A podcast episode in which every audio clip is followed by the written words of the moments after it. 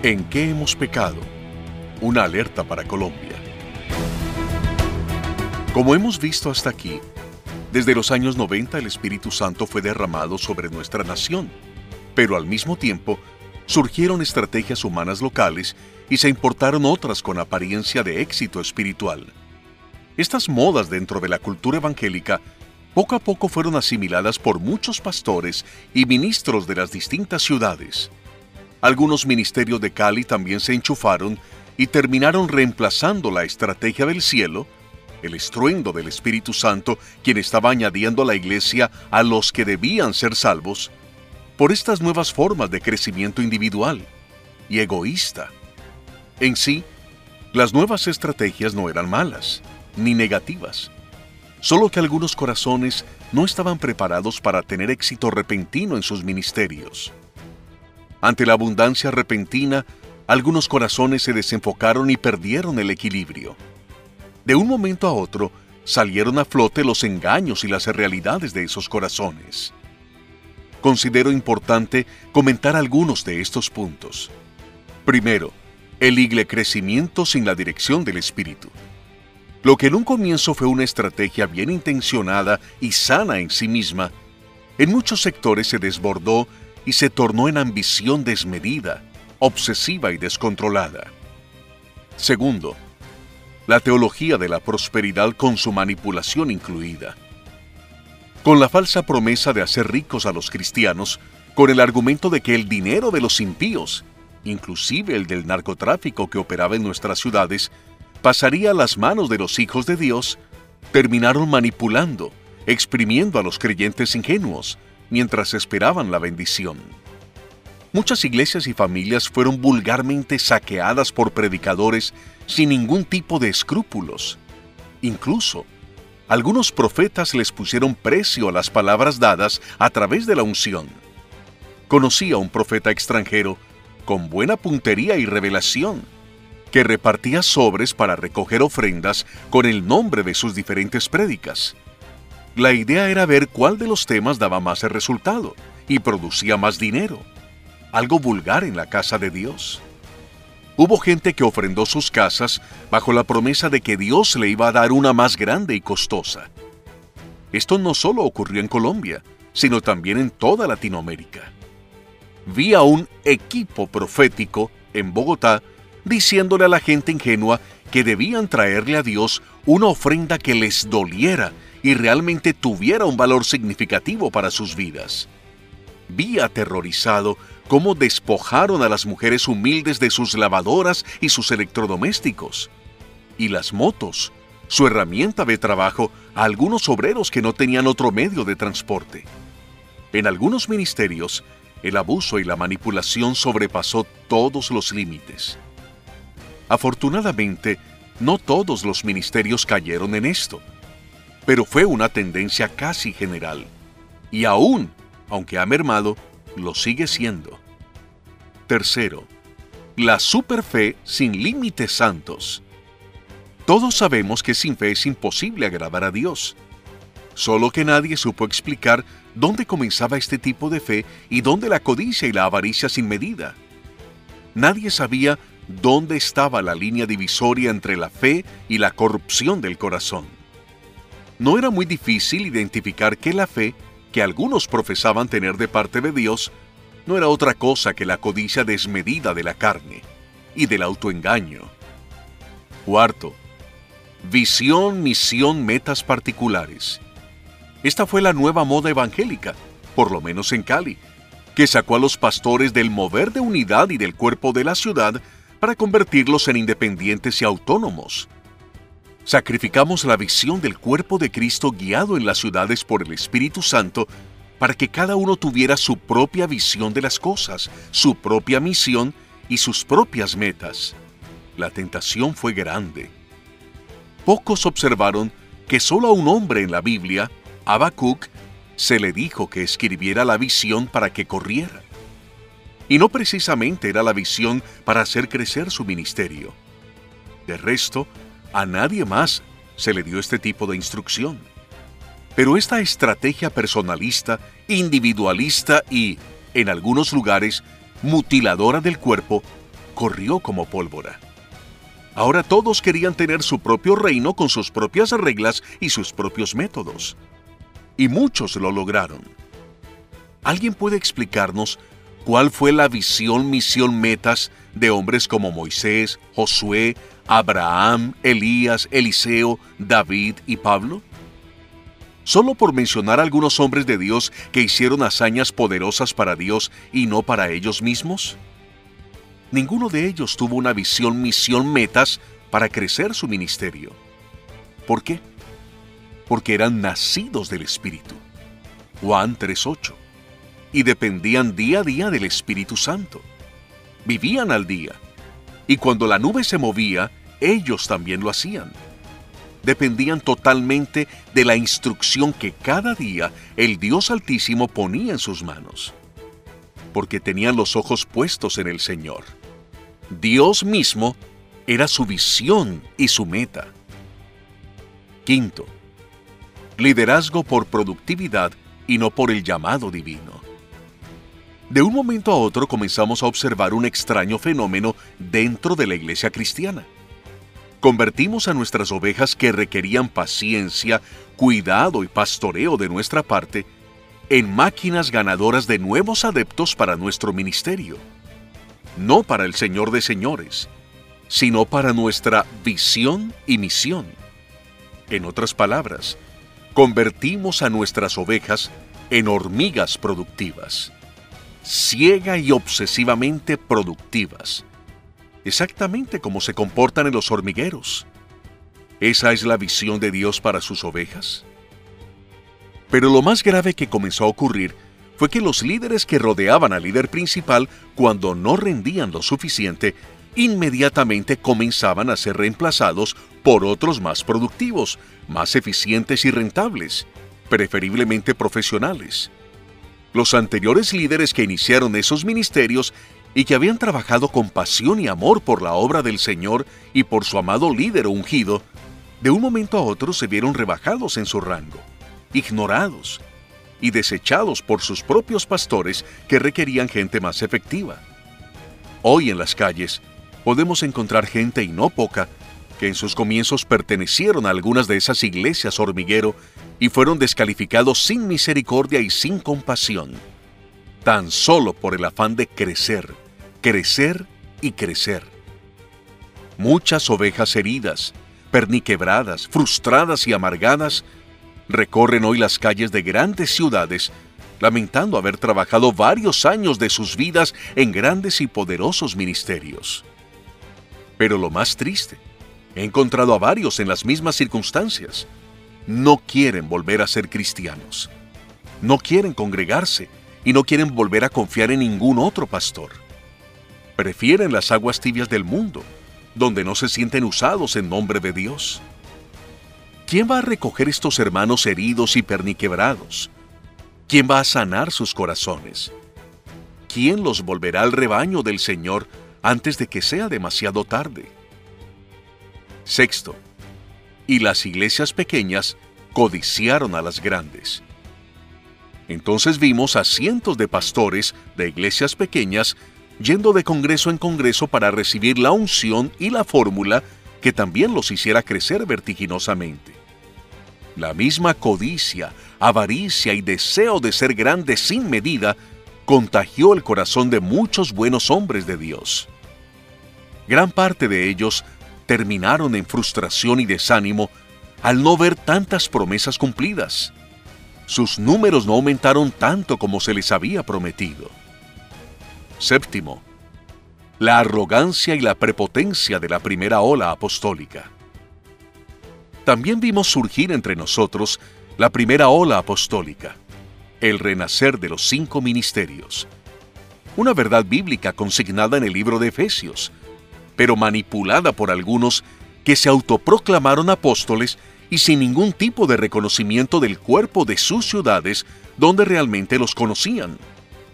Algunos fueron reconocidos como apóstoles en congresos y conferencias en el extranjero, y en vez de llegar a servir a sus hermanos, llegaron con ínfulas de superioridad, orgullo y arrogancia desmedida, y menospreciando al cuerpo pastoral de su ciudad natal.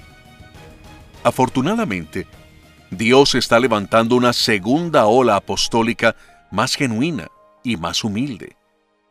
Estos son los que van a comenzar a remendar las redes para la pesca milagrosa o el avivamiento del cuerpo de Cristo en cientos de ciudades al mismo tiempo. La luz del Espíritu de Dios resplandecerá en medio de las tinieblas. ¿Qué más debemos reconocer? Necesitamos reconocer de manera urgente que nos desviamos del camino, que nos equivocamos en la manera como hemos usado la bendición, los dones, las unciones, los llamados y los cinco ministerios, y toda clase de talentos que nos fueron entregados. He aquí algunas de las cosas que, seguramente, los pastores y ministros debemos reconocer ante el Dios Altísimo y confesar antes de que sea demasiado tarde. A todos, absolutamente a todos, nos ha traicionado nuestro propio corazón. A mí también. Igualmente como la mayoría, yo también soy parte del problema. Podemos reconocer con la mano en el corazón, primero, nos faltó discernimiento. No entendimos el por qué ni el para qué el cielo había abierto las ventanas de los cielos sobre la nación de Colombia. Olvidamos las dos promesas proféticas. Uno, si Colombia cambia, cambia el mundo. Dos, la otra Colombia la del Espíritu Santo. Segundo, nos comportamos de manera egoísta. No compartimos la abundancia de la pesca milagrosa que se desató en medio de algunos ministerios, pues cada uno prefirió tomar su parte, lo suyo. Se encerró en sus cuatro paredes para disfrutarlo con sus grupos de apoyo y sus seguidores. No llamaron, como el apóstol Pedro, a las otras barcas de su ciudad para distribuir la bendición, compartirla y disfrutarla juntos, incluyendo las abultadas finanzas de algunos. Todo lo contrario, los privilegiados, cada vez, compraron una barca edificio más grande. Después, otra barca edificio más grande que la anterior. Más adelante, otra barca edificio con mucha mayor capacidad. La consigna ha sido acaparar acaparar, acaparar. Incluso, algunos ministerios con éxito para convocar personas, sabiendo que estaban desvalijando a las otras congregaciones de su propia ciudad, se hicieron los de la vista gorda. Para tranquilizar sus conciencias, metieron la cabeza en un hueco como el avestruz y se convencieron a sí mismos que estaban extendiendo el reino de Dios, tomando lo que Dios les había dado a sus hermanos cuando el Señor Jesús le dijo a Pedro que tirara la red a la derecha, ¿fue para que solo él disfrutara la pesca milagrosa? ¿Estará Dios agradado con el egoísmo de los ministros colombianos? ¿Esa larga lista en la cual también está escrito mi nombre? Tercero, nos faltó humildad.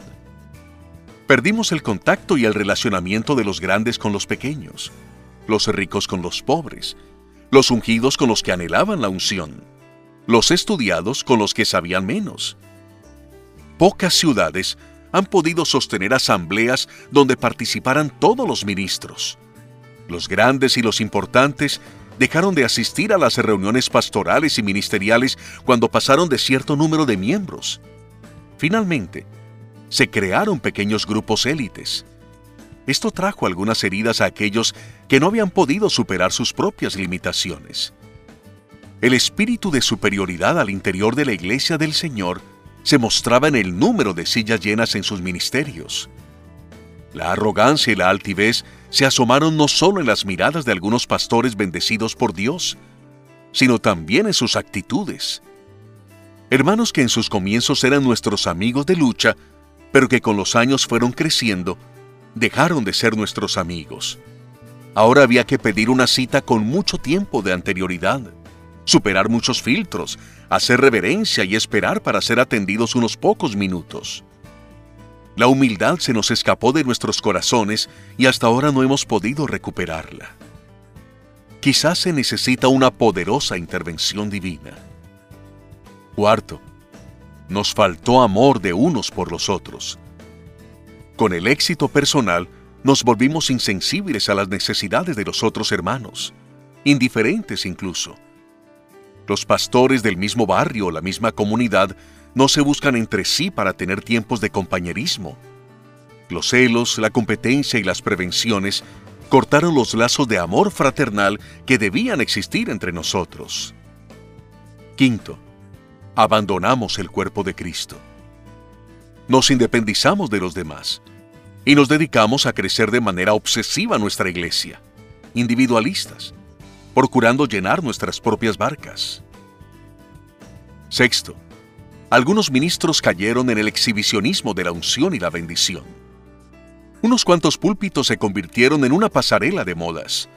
En cada sermón, la unción y la vanidad se entremezclaron. Allí constantemente se exhibieron nuevos estilos de peinados y maquillaje, ropa de marcas exclusivas y joyas costosas, supuestamente para modelar y mostrar lo que significa ser un bendecido de Dios no sabiendo que estaban exhibiendo su propio orgullo y su propia vanidad. Séptimo, caímos en la glorificación de los ungidos. Pues poseer un don profético, de sanidades o de milagros, o tener un don de adoración, se tomó como un privilegio exclusivo y no como un don para servir. ¿Cuál fue la actitud de Pedro y Juan cuando sanaron al paralítico fuera del templo? Pedro, con Juan, fijando en él los ojos, le dijo, Míranos. Entonces él les estuvo atento, esperando recibir de ellos algo. Mas Pedro dijo, No tengo plata ni oro, pero lo que tengo te doy. En el nombre de Jesucristo de Nazaret, levántate y anda. Y tomándole por la mano derecha le levantó, y al momento se le afirmaron los pies y tobillos y saltando, se puso en pie y anduvo, y entró con ellos en el templo, andando y saltando y alabando a Dios. Y todo el pueblo le vio andar y alabar a Dios.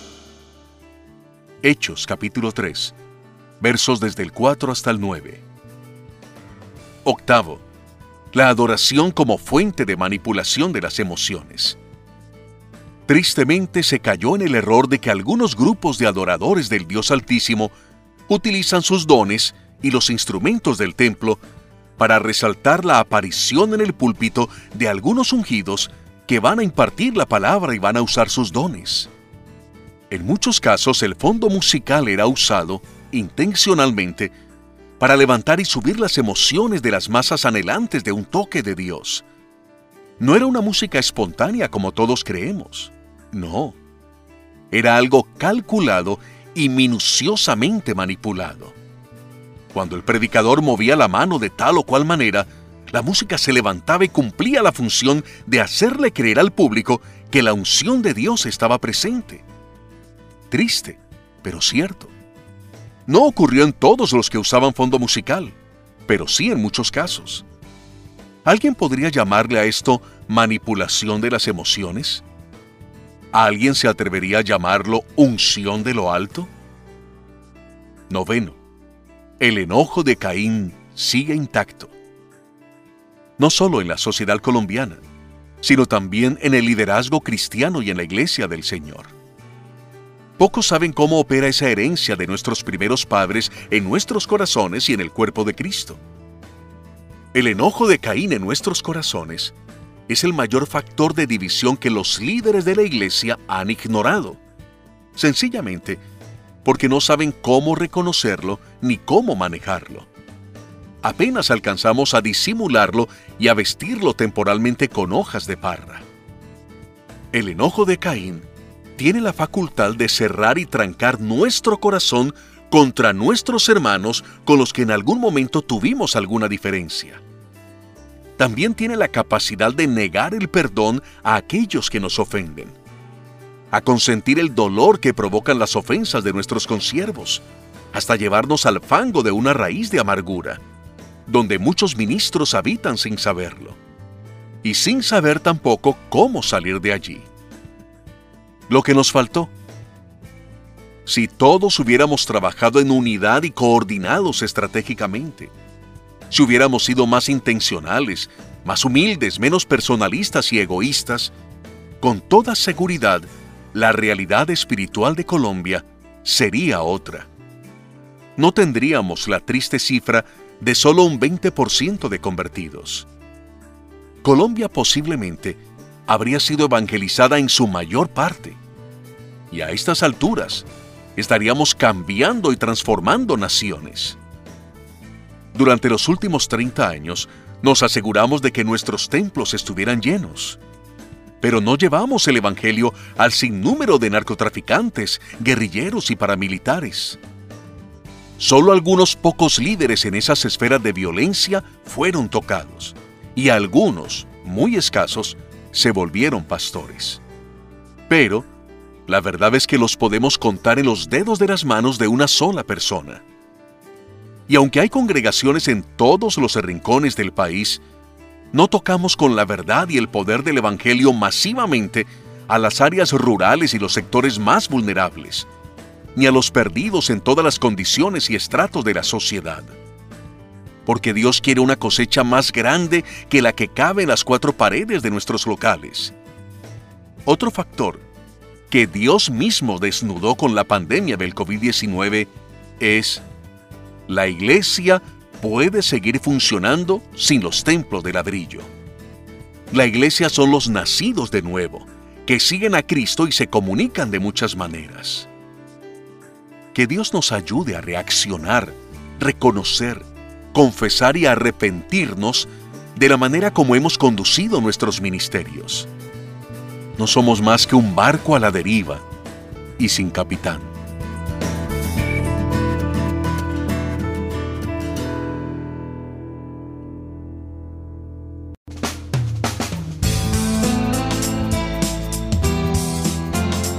El profeta Ageo. Un regaño para los líderes ayer y también hoy. El profeta Ageo no solo tuvo un diagnóstico de lo que pasaba en Israel en su época, sino que también tiene un mensaje vigente para nosotros hoy en Colombia. La advertencia de hacia dónde podría ir Colombia próximamente si no reaccionamos y cambiamos nuestra actitud, nuestro enfoque, nuestra visión y misión particular. Es hora de ir hacia el propósito de buscar unánimes juntos una visión de ciudades y de la nación, centradas en la plena voluntad del Espíritu Santo de Dios y en el deseo ferviente de glorificarlo a través de nuestras vidas, siendo ante todo uno. Sus advertencias encajan perfectamente para nosotros hoy. Sembráis mucho y recogéis poco Coméis y no os saciáis. Bebéis y no quedáis satisfechos. Os vestís y no os calentáis. Y el que trabaja a jornal recibe su jornal en saco roto. Ageo 1.6. Pero se detuvo de los cielos sobre vosotros la lluvia, y la tierra detuvo sus frutos. Ageo 1.10. Y llamé la sequía sobre esta tierra, y sobre los montes, sobre el trigo, sobre el vino, sobre el aceite, sobre todo lo que la tierra produce, sobre los hombres y sobre las bestias, y sobre todo trabajo de manos. Ageo 1:11. Pero, además del diagnóstico, el profeta Ageo reveló la causa. Es para vosotros tiempo, para vosotros, de habitar en vuestras casas artesonadas y esta casa está desierta? Ageo 1.4 ¿Por qué? Dice Jehová de los ejércitos. Por cuanto mi casa está desierta y cada uno de vosotros corre a su propia casa. Ageo 1.9 Pues así ha dicho Jehová de los ejércitos. Meditad bien sobre vuestros caminos. Ageo 1.5 Igualmente, Ageo le dio la solución a Israel, pero también nos la da a nosotros. Subid al monte y traed madera, y reedificad la casa, y pondré en ella mi voluntad, y seré glorificado, ha dicho Jehová.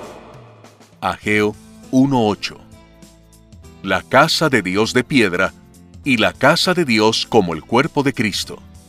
Sería bueno aclarar en este punto que la casa de Dios en el Antiguo Testamento, en el tiempo del profeta Geo, era el templo de piedra, el lugar donde Dios habitaba. Pero la casa de Dios, desde la perspectiva del Nuevo Testamento, ya no es el templo de piedra, sino el cuerpo de Cristo en cada ciudad y en cada nación, edificado con piedras vivas. Debemos enfocarnos en reedificar la casa de Dios, su templo, el cuerpo de Cristo que ha estado abandonado y descuartizado en nuestras ciudades por el egoísmo ministerial. Los líderes de Israel reaccionaron ante la exhortación del profeta Ageo. ¿Reaccionaremos en Colombia? Los pastores, los ministros y los líderes de la iglesia cristiana en Colombia, sencillamente, necesitamos reaccionar como los líderes de Israel.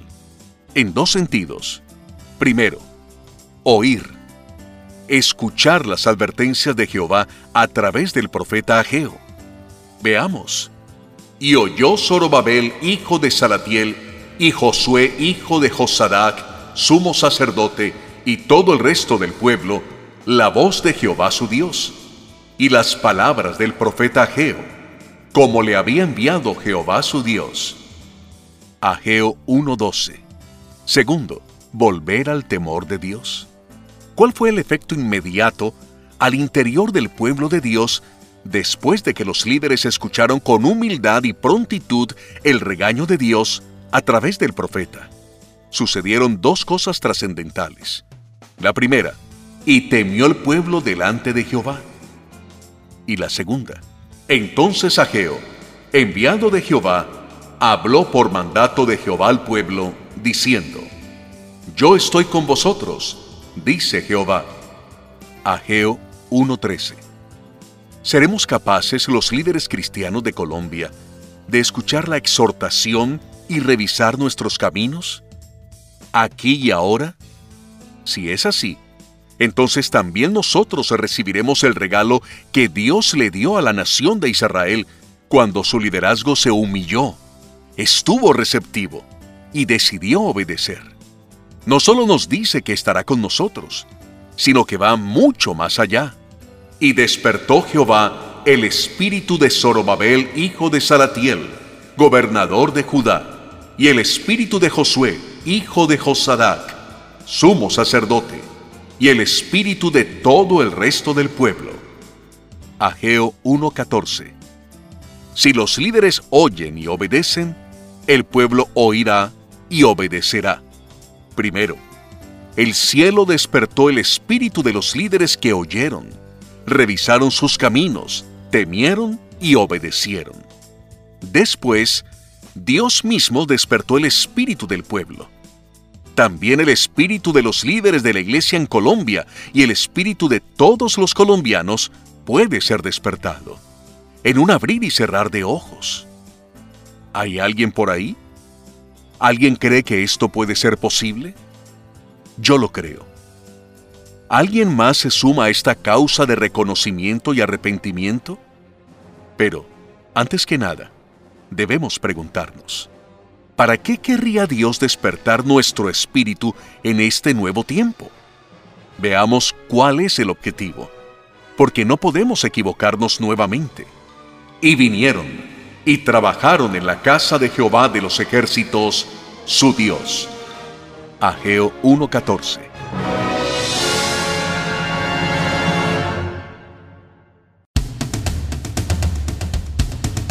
Unas pequeñas sugerencias. ¿Por dónde comenzar?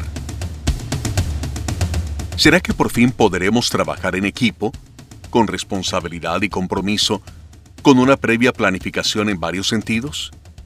¿Cuáles? Primero, trabajar en consenso con el liderazgo en cada ciudad, hasta que podamos decir, le pareció bien al Espíritu Santo y a nosotros, y evangelizar con la conciencia de que la pesca milagrosa nos es dada no para acaparar, sino para compartir con las otras barcas, las otras congregaciones. En humildad y en amor fraternal, compartiendo con nuestros hermanos como dijeron Pedro y Juan, de lo que tengo, te doy. Segundo, rediscipular a la iglesia. no en nuestra visión y misión, sino en lo que nos manda la palabra. Primero, para glorificar al Señor. Segundo, para conocer el amor del Padre. Tercero, disfrutar la gracia del Hijo. Cuarto, tener comunión con el Espíritu Santo. Quinto, caminar como el cuerpo del Señor unánimes juntos. Tercero, sanar los corazones heridos de los pastores y ministros en cada ciudad, para arrancar el enojo de Caín de sus corazones, restablecer las relaciones, restablecer la oración unida y unánime de los líderes de la ciudad y no solo dejarle la carga a los intercesores y al pueblo.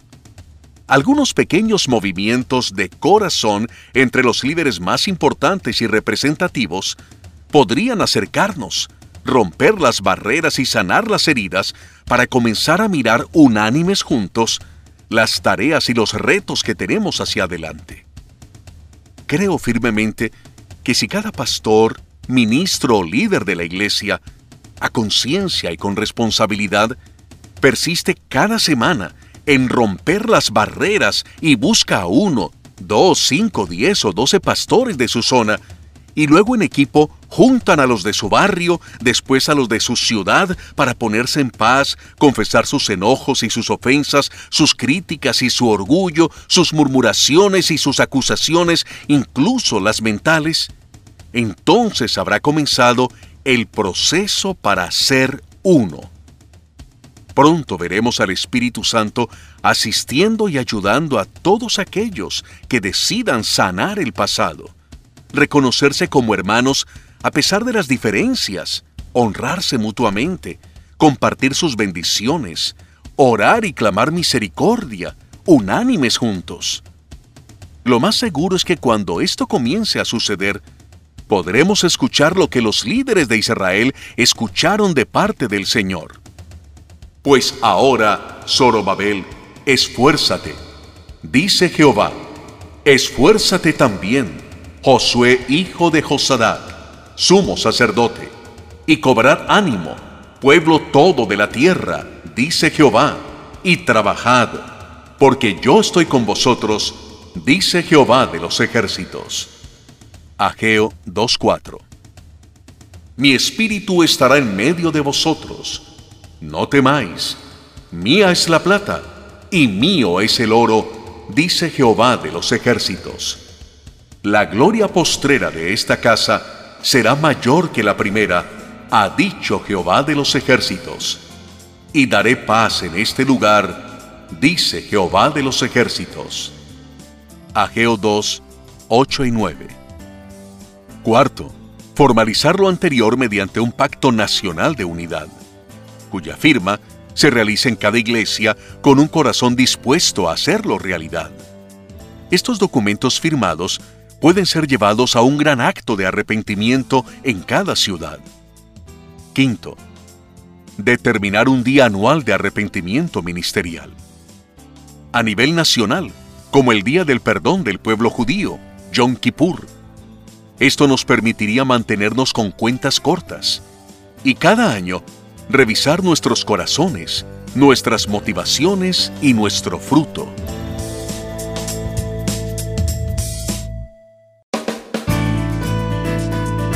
Pacto de Unidad. Una propuesta en borrador. Los pastores, ministros y líderes cristianos evangélicos de nuestra nación, que hemos estado al frente de la obra durante las tres últimas décadas, 1990 al 2021, decidimos pedir perdón a los niños, a los jóvenes y a la iglesia en general, porque no hemos mostrado un modelo bíblico de servicio cristiano. Asimismo, pedimos perdón a las nuevas generaciones de pastores, ministros y siervos en general, y a nuestros hijos y a nuestros descendientes. Nosotros, nuestra generación, hemos fallado al Padre, a Cristo, hemos contristado al Espíritu Santo, le hemos fallado al cuerpo de Cristo, a la novia del Cordero. Algunos hemos envejecido y ya no tenemos el dominio de nuestro carácter como alguna vez pudimos hacerlo. Esto nos ha impedido trabajar en perdón, unidad y unanimidad para compartir como hermanos la pesca milagrosa que el Señor puso en nuestras manos. No hemos tenido sabiduría. Nos volvimos egoístas, orgullosos, codiciosos, vanidosos, exhibicionistas de la bendición, competitivos y extremadamente egocéntricos. De manera humilde, con mucho respeto y honra, hacemos entrega a las nuevas generaciones de ministros, siervos y obreros del Señor la posta y la tarea de seguir adelante extendiendo el Evangelio y el reino de Dios en nuestra nación. Y con todo nuestro corazón les pedimos, por favor, no cometan nuestros mismos errores. Velen, no por sus ministerios ni sus casas artesonadas, como lo afirma el profeta Ageo, sino por la manifestación del Espíritu Santo a través del cuerpo de Cristo en cada ciudad, barrio, vereda o rincón donde haya dos o tres reunidos en el nombre del Señor. Nosotros los pastores, ministros y líderes, como el sacerdote Elí, perdimos el discernimiento. Como el manso Moisés, terminamos guardando enojo en nuestros corazones. Como el victorioso Elías, nos volvimos temerosos y nos deprimimos. Como el humilde y acomplejado Saúl, nos volvimos tercos, obsesivos y vengativos. Perdón, perdón, perdón. Les pedimos perdón. Firma del ministerio o del ministro. Entonces, algo poderoso estará comenzando en medio del pueblo de Dios. Que el Altísimo nos ayude en esta hora. Que abra nuestros ojos, destape nuestros oídos y nos dé el sentido de urgencia que necesitamos antes de que sea demasiado tarde. De seguro, esta será la mejor manera de entregar nuestra posta a una nueva generación, para que ellos salven el 80% que todavía no cree que el Señor Jesucristo fue enviado por el Padre. Ay de ti, Corazín, ay de ti, Bethsaida, porque si en Tiro y en Sidón se hubieran hecho los milagros que han sido hechos en vosotras, tiempo ha que se hubieran arrepentido en silicio y en ceniza. Por tanto, os digo que en el día del juicio será más tolerable el castigo para Tiro y para Sidón que para vosotras. Y tú, Capernaum, que eres levantada hasta el cielo, hasta el Hades serás abatida. Porque si en Sodoma se hubieran hecho los milagros que han sido hechos en ti, habría permanecido hasta el día de hoy. Por tanto, os digo que en el día del juicio será más tolerable el castigo para la tierra de Sodoma que para ti. Mateo capítulo 11 versículos desde el 21 hasta el 24.